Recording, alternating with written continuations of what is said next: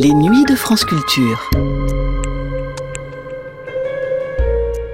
Dans les années qui suivent la Seconde Guerre mondiale, l'écrivain anglais Aldous Huxley redécouvre le continent européen.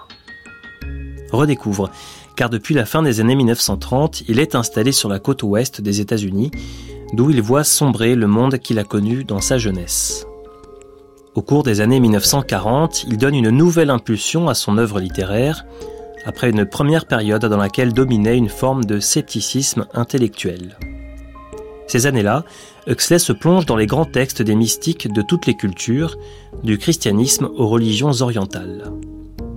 C'est cette notion de mysticisme qui domine largement l'émission que vous allez entendre dans quelques minutes. Nous sommes en 1948 et l'écrivain anglais accorde un entretien à son beau-frère, le dramaturge Georges Neveu. Cette interview est précédée d'une présentation de l'œuvre d'Aldous Huxley par Pierre Barbier. Voici donc Aldous Huxley au micro de Georges Neveu, une émission diffusée pour la première fois sur la chaîne parisienne en octobre 1948. On a beaucoup parlé ces derniers mois d'Aldous Huxley. On se rappelle peut-être encore l'enthousiasme que provoqua en France la traduction de son roman Contrepoint. Et voici que deux essais viennent de paraître coup sur coup à Paris sur son œuvre. Fils et frère de savants célèbres, cet Anglais qui tient une place exceptionnelle dans les lettres mondiales connaît admirablement la France, à quoi ne le rattache pas seulement les souvenirs de longues années passées chez nous, mais des liens affectifs intimes et profonds. On a dit, sans doute avec raison, que c'est à la suite des maîtres de notre littérature qu'il s'est engagé lui-même dans des voies où l'intelligence prend le pas sur la simple sensibilité. On a cité Proust, Gide, voire Giraudoux, on aurait pu ajouter Valérie, à qui le relie un même amour des sciences physiques et biologiques. On aurait pu aussi, remontant dans le temps, citer Anatole France et Voltaire. Quoi qu'il en soit, le point de départ de Xley est dans l'intelligence et la définition qu'il donne d'un de ses héros, intelligent jusqu'à en devenir presque humain. Point de départ, point d'origine, mais non borne, frontière d'un talent car depuis ses débuts, Aldous Huxley, de livre en livre, suit une marche ascendante de l'intelligence vers une humanité plus vaste. Il est remarquable que la plupart des écrivains vivants sont dénués d'informations sur la philosophie des sciences. L'une des originalités d'Aldous Huxley, c'est de prendre cette règle en défaut. Comme la plupart des meilleurs écrivains traditionnels, il est magnifiquement armé, naturellement, pour la connaissance psychologique. Il a autant que quiconque le don d'observer et d'animer ses personnages. Il possède au plus haut point la sensibilité de l'artiste, mais à tout cela, il ajoute une connaissance précise des disciplines scientifiques et particulièrement de la biologie. Et c'est précisément parce qu'il possède ces données qui régissent une part importante de la pensée contemporaine qu'Aldous Huxley se montre si neuf et que son rayonnement apparaît si important. On a dit qu'il abordait le monde nanti d'un système. Il serait plus juste d'affirmer qu'il se présente devant lui avec une volonté active de compréhension totale. Il sait que le monde n'est pas simple, que rien n'est plus faux au fond que la notion courante de l'idée claire. Je pense qu'il souscrirait volontiers à la boutade du philosophe contemporain Bachelard. Dans le domaine des sciences, tout ce qui est facile à expliquer est faux. Seulement, il ne s'agit pas de se perdre dans cette complexité. L'intelligence ne doit pas être uniquement réceptive sous peine de sombrer dans le chaos. Elle doit être active et savoir imposer sa volonté de choix exactement par la même démarche qui oblige le musicien à choisir ses thèmes et à s'y tenir au lieu de se perdre dans un tohu-bohu de mélodies. Voici en quels termes il s'en explique dans Contrepoint. Dans la fugue humaine, dit-il, il y a 1800 millions de parties. Le bruit résultant à peu près une signification pour le statisticien, mais aucune pour l'artiste. Ce n'est qu'en considérant une ou deux parties à la fois que l'artiste peut y comprendre quelque chose. Voici par exemple une partie isolée. Et Jean-Sébastien Bach expose la chose. Le rondeau commence exquisement et simplement mélodieux, presque une chanson populaire. C'est une jeune fille chantant pour elle-même d'amour dans sa solitude tendrement mélancolique. Une jeune fille chantant par les monts tandis que les nuées passent au-dessus de sa tête. Mais, solitaire comme une des nuées flottantes, un poète a écouté sa chanson. Les pensées qu'il a suscitées en lui sont dans la sarabande qui suit le rondeau. C'est une méditation lente et merveilleuse sur la beauté du monde, en dépit de la saleté et de la stupidité, sur sa bonté profonde, en dépit de tout le mal, sur son unité, en dépit de tant de diversité étourdissante. C'est une beauté, une bonté, une unité que nulle recherche intellectuelle ne peut découvrir, que l'analyse détruit, mais dont la réalité s'impose à l'esprit de temps en temps, brusquement et invinciblement. Une jeune fille chantant pour elle-même sous les nuées suffit à créer cette certitude. Une belle matinée même y suffit. Est-ce illusion ou révélation de la vérité la plus profonde Qui le saura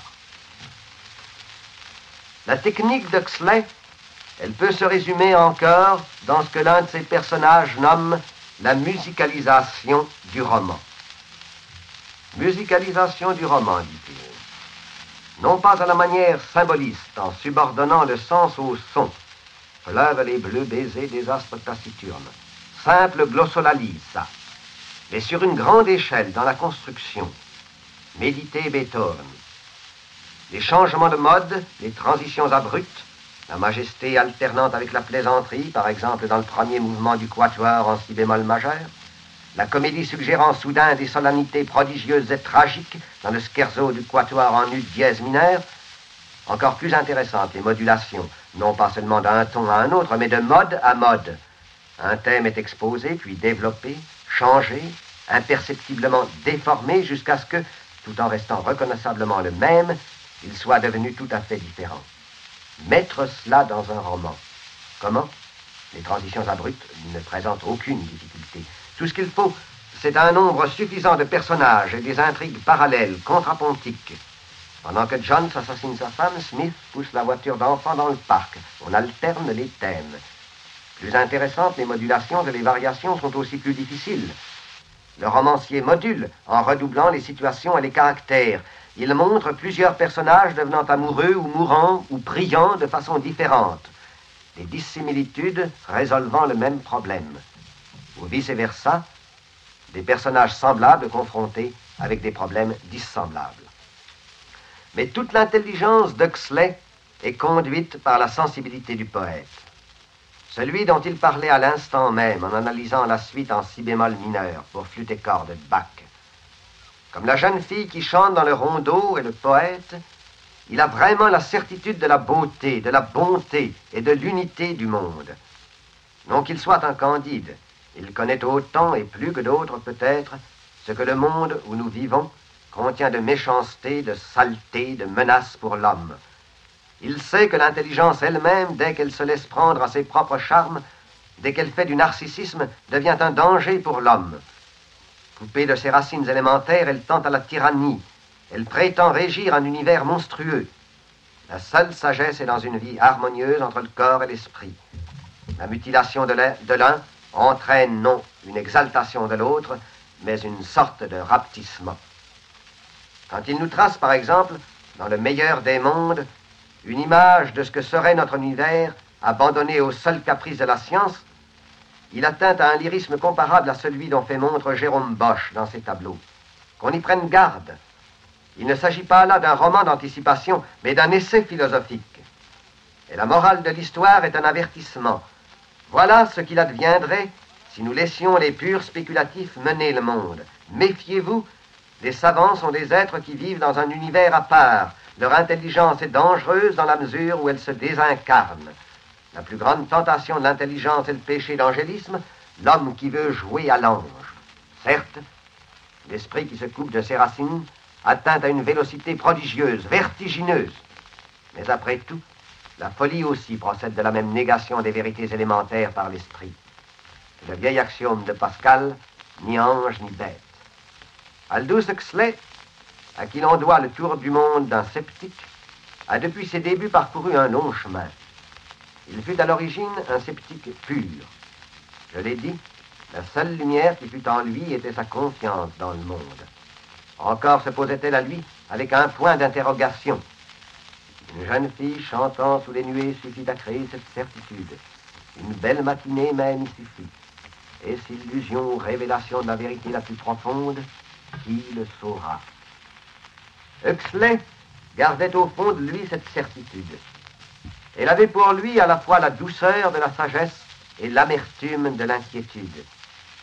Il partit en quête de ce point idéal où l'intelligence trouverait en soi son équilibre et où la joie physique de vivre trouverait sa propre justification. Huxley en était là, ou à peu près, quand une nouvelle terrible nous parvint. Sa vue baissait au point qu'il était menacé de rester aveugle pour le reste de ses jours. Cet homme, amateur de peinture comme il l'était de musique, cet homme pour qui la beauté du monde était un fruit qui se goûte avec tous les sens, engagea une lutte désespérée contre la maladie. À force de volonté, il parvint à rééduquer entièrement ses yeux, et quand il nous revint il y a quelques semaines, c'est avec un regard étrange, un peu révulsé, tourné à la fois vers le monde extérieur et vers le, dedans de lui-même. La partie était gagnée, absolument gagnée.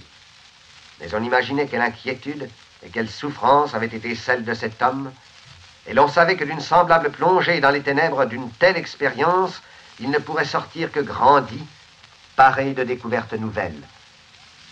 Son dernier ouvrage, La philosophie éternelle, est une sorte de cahier sur lequel il a relevé une multitude de textes mystiques, reliés entre eux par un exposé ou une discussion très simple des grands problèmes spirituels. À la question qu'il n'avait jamais cessé de se poser, Huxley répond aujourd'hui dans la préface de son nouveau livre. Rien parmi notre expérience quotidienne, dit-il, ne nous donne aucune raison de supposer que l'eau est constituée par de l'hydrogène et de l'oxygène. Et pourtant, quand on soumet l'eau à certains traitements assez vigoureux, la nature de ces éléments constituants devient manifeste.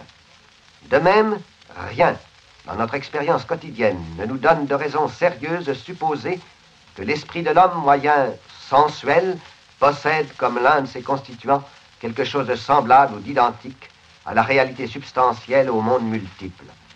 Et pourtant, quand cet esprit est soumis à certains traitements assez vigoureux, l'élément divin dont il est composé, tout au moins en partie, devient manifeste non seulement à cet esprit lui-même, mais aussi dans la façon dont il se réfléchit dans le comportement extérieur aux autres esprits. Ce n'est qu'en faisant des expériences physiques que nous pouvons découvrir la nature intime de la matière et ce qu'elle contient en puissance. Et ce n'est qu'en faisant des expériences psychologiques et morales que nous pouvons découvrir la nature intime de l'esprit, de ce qu'il contient en puissance, car les circonstances ordinaires de la vie moyenne, sensuelle, ces possibilités de l'esprit demeurent latentes et non manifestées. Étape nouvelle sur le chemin d'Huxley ou aboutissement, l'avenir seul nous le révélera. Il y a deux ou trois mois de passage à Paris, Aldous Huxley consentait à venir parler à notre micro. Nous avions pensé qu'il nous accorderait une interview pour notre magazine littéraire.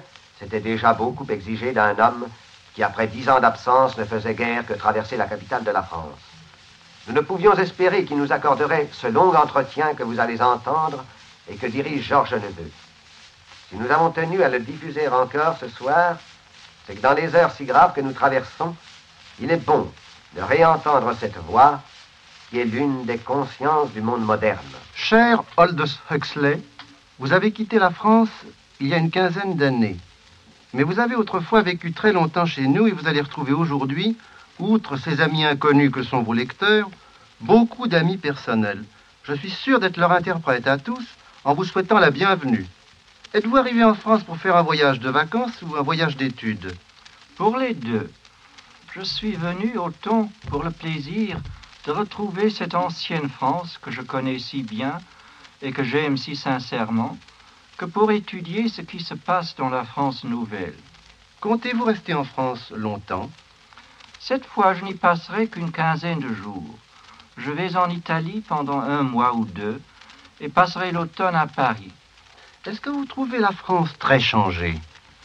J'ai l'impression que le changement n'est pas aussi grand qu'on nous a fait supposer à distance. Malgré les changements de surface, le fond de la vie française semble être ce qu'il a toujours été. Nous avons, vous le savez, été coupés de l'extérieur pendant plusieurs années. Et nous cherchons en France à, rattraper notre retard. Tous vos livres ont été traduits en français, mais les derniers ont paru tous presque en même temps. L'éminence grise, l'éternité retrouvée, la science, l'appel à liberté, et enfin la, la philosophie éternelle. C'est bien l'éminence grise qui est le premier de ces quatre ouvrages. Oui, l'éminence grise a paru, je crois, en 41. Vous avez créé avec ce livre un ton assez neuf, un ton en tout cas qui apparaît pour la première fois dans votre œuvre. C'est ce qu'on pourrait appeler une biographie à thèse. Mais d'où vous est venue l'idée de choisir comme personnage ce confesseur du cardinal de Richelieu, l'inspirateur de sa politique, ce fameux père Joseph, son éminence grise? C'est dans le grand ouvrage de l'abbé Brément, L'histoire du sentiment religieux en France, que j'ai pour la première fois entrevu le père Joseph tel qu'il était. Le personnage m'a si fortement frappé que je l'ai poursuivi à travers tous les livres que je pouvais trouver. Et est-ce qu'il n'a pas été très difficile de réunir la documentation en Amérique? Heureusement que les euh, services de bibliothèque est très bien fait aux États-Unis. D'ailleurs, j'ai fait microphotographier des documents au British Museum. Et qu'est-ce qui vous a surtout intéressé dans le cas du père Joseph? C'est un cas où l'histoire prend la forme d'une parabole. Un mystique qui se mêle à ce que nous appelons en anglais power politics, la politique de puissance. En effet, quand j'ai lu votre livre, ce fut un destin assez étonnant que celui de ce mystique devenu politique. Mais vous le condamnez en partie. Vous dites en effet au dernier chapitre de votre livre ceci. L'espoir du Père Joseph d'amener toute une communauté nationale par un raccourci politique au royaume des cieux est illusoire, tant que les instruments et le matériel humain de l'action politique resteront inchangés. La place véritable du Père Joseph était parmi les faiseurs d'antidotes et non auprès de ceux qui préparent les poisons. Voilà ce que, vous dites. C'est pourquoi je crois que ce livre est extrêmement important dans votre œuvre, extrêmement important aujourd'hui. Je ne sais pas si, c'est important. Tout ce que je sais est qu'en le faisant, j'ai moi-même beaucoup appris. Après l'éminence grise, l'ouvrage que vous avez écrit, c'est bien l'éternité retrouvée, n'est-ce pas? Oui, c'est un roman. Et j'ajouterai que parmi mes romans, c'est celui que je préfère. En anglais, votre livre s'appelle, je crois, autrement. Oui, il s'appelle Time Must Have a Stop. C'est une citation de Shakespeare. Ce que le poète fait dire à Hotspur, c'est à peu près ceci. La pensée est l'esclave de la vie, et la vie est le bouffon du temps. Et le temps, qui domine et gouverne le monde entier, devra enfin s'arrêter. C'est très beau. Il me semble que le titre français, dans, la traduction Jules Castier, est également une citation. En effet, c'est de Rimbaud. Elle est retrouvée. Quoi? L'éternité. C'est la mer allée avec le soleil. On voit que vous avez lu nos auteurs. L'éternité retrouvée est un roman très différent de tous ceux que vous avez écrits. Vous-même, Aldous Huxley, vous avez eu en l'écrivant le sentiment de cette différence Oui, d'abord j'ai l'impression, mais c'est peut-être une, une, une, illusion, euh, que j'ai mieux réussi à fondre l'élément idée et l'élément récit que dans mes précédents romans. Je vais vous poser une question que vos lecteurs se posent sûrement. Quand vous préparez un roman d'idées, L'éternité retrouvée par exemple, qu'est-ce qui vous vient d'abord à l'esprit Les idées ou la fiction? Je crois bien qu'ils sont toujours venus ensemble. Tout de même, il arrive quelquefois que les idées s'échappent du récit et essaient de vivre une vie autonome. Et quelle est l'idée générale que vous voudriez que vos lecteurs emportent de l'éternité retrouvée? L'idée que l'existence se déroule à plusieurs étages et qu'il faut, tôt ou tard, arriver à l'étage supérieur. On peut ajouter aussi qu'il n'y a pas d'ascenseur et qu'il faut prendre l'escalier. Prendre l'escalier, mais ne croyez-vous pas qu'il est difficile de trouver cet escalier? À cette question, la réponse a été faite il y a 2000 ans. Beaucoup d'appelés, peu d'élus. J'ai l'impression que l'ensemble de vos derniers ouvrages est justement la recherche de cet escalier dont vous nous parlez. Est-ce bien vrai? Oui, si vous voulez. J'essaie de redécouvrir ce qui a été évident depuis le commencement. Cher de Succès, je voudrais vous poser une question à propos de votre tout dernier livre, qui me paraît la somme de vos recherches actuelles. Je veux dire la philosophie éternelle. On éprouve, en ouvrant la philosophie éternelle, une surprise devant l'abondance des citations empruntées à des moralistes, à des mystiques de tous les pays, de tous les temps. Pourquoi cet aspect inattendu? Est-ce que vous avez composé votre livre ainsi de propos délibérés En effet, j'ai essayé de faire une anthologie organisée, où les morceaux choisis prennent leur place logiquement sur un fil explicatif. Dans un domaine pareil, la méthode anthologique me semble la meilleure. La réalité est si vaste qu'il faut la regarder de tous les côtés à la fois. En somme, chez de votre livre est un rassemblement, une, une, confrontation de toutes les expériences mystiques qui ont été faites dans le monde. Et je m'aperçois que vous avez fait appel, en, je le feuillette, à une grande quantité de textes orientaux, hindous, chinois, japonais. Pourquoi? Précisément pour montrer à travers les divergences historiques et ethniques la profonde unité de l'esprit humain. Et parmi ces textes orientaux, quels sont ceux qui vous touchent le plus? J'aime particulièrement les textes chinois et japonais, ayant leur origine dans le taoïsme et le bouddhisme zen. Ils ont non seulement une forme poétique étrange et très belle, mais aussi un contenu qui est pour nous particulièrement important, car ils nous parlent de la divinité incarnée dans la nature et de la nécessité de la respecter tout en coopérant très humblement avec elle. Mais nous autres, nous voulons dominer la nature, et avec nos moyens technologiques, nous la violentons les résultats sont désastreux. Le sol perd sa fertilité, les ressources planétaires se tarissent, tandis que la population du monde euh, s'augmente de 20 millions par an. Et en attendant, qu'est-ce que nous faisons? Nous dépensons un tiers de notre revenu collectif en armement. Précisément. Vous avez traité déjà quelques applications pratiques et actuelles de ces idées dans un autre livre qui vient de paraître en France et qui s'appelle La science, la paix et la liberté. Quand a-t-il paru en langue anglaise? Euh, En 46. J'ai apporté ce livre avec moi. Le voici. Je vais vous demander quelque chose. C'est d'en choisir vous-même un passage et de lire à vos auditeurs. Volontiers. Voici dans l'excellente traduction de M. Jules Castier quelques lignes qui n'ont pas perdu leur à-propos. Le besoin primordial de l'humanité, c'est une suffisance de nourriture, mais c'est primordialement par des considérations de puissance que sont dictées à présent les politiques des gouvernements nationaux. Les minorités dirigeantes du monde s'arrangent invariablement pour avoir assez à manger et même à en juger par les descriptions écœurantes de récents banquets diplomatiques plus cassés.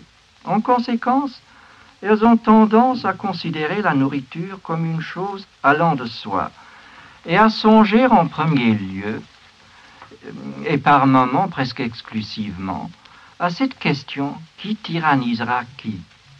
Mais la grande majorité des hommes, des femmes et des enfants sur cette planète ne sont pas en mesure de considérer la nourriture comme allant de soi. Leur premier souci, souvent exclusif, c'est le repas à venir. À la conférence de San Francisco, les seuls problèmes discutés ont été des problèmes de puissance, le problème fondamental de l'humanité, le problème de l'obtention d'une nourriture suffisante, a été confié aux soins d'une obscure commission internationale de l'agriculture. Si les hommes politiques étaient sincères dans leur désir de paix si bruyamment exprimé, ils feraient tout leur possible pour mettre euh, à côté les problèmes absolument insolubles de puissance en concentrant toute leur, attention au cours des conférences internationales et des discussions diplomatiques sur le grand problème unique que chacun des membres de la race humaine est intéressé à résoudre. Le grand problème unique qui n'exige pas de violence militaire pour sa solution, mais qui, pour le monde en général, est totalement insoluble tant qu'on continue à jouer au vieux jeu de militarisme et de la politique de force. La première question à l'ordre du jour de toutes les réunions de représentants des diverses nations devrait être comment tous les hommes, femmes et enfants auraient-ils suffisamment à manger? Je vous remercie d'avoir bien voulu nous lire ce texte qui nous paraît en effet très évident et très nécessaire. Il me reste à vous demander si vous avez un nouvel ouvrage terminé. Je viens, de, je viens de finir un roman, ou plus exactement, une fable fantastique sur l'avenir qui pourrait nous échoir après une guerre biologique et atomique. Quelque chose comme, comme une suite à votre précédente anticipation, hélas en partie trop bien vérifiée, et qui s'appelait Le meilleur des mondes. Nous attendrons ce nouvel ouvrage avec impatience. Vous ne voulez pas nous dire quelques mots sur cette pièce de vous qu'on joue en ce moment à Londres, avec un énorme succès qui s'appelle Le sourire de la Joconde À quoi bon? Car il est question qu'elle se joue à Paris la, saison prochaine. J'espère d'ailleurs être de retour en France ce moment-là, à ce moment-là. Et je tâcherai de rester le plus longtemps possible. Euh, car je suis profondément heureux de me trouver euh, en France actuellement. Il ne me reste plus qu'à vous remercier au nom de vos amis, de tous vos auditeurs et de vous souhaiter un bon voyage en Italie. Chérol de Suxley, à bientôt.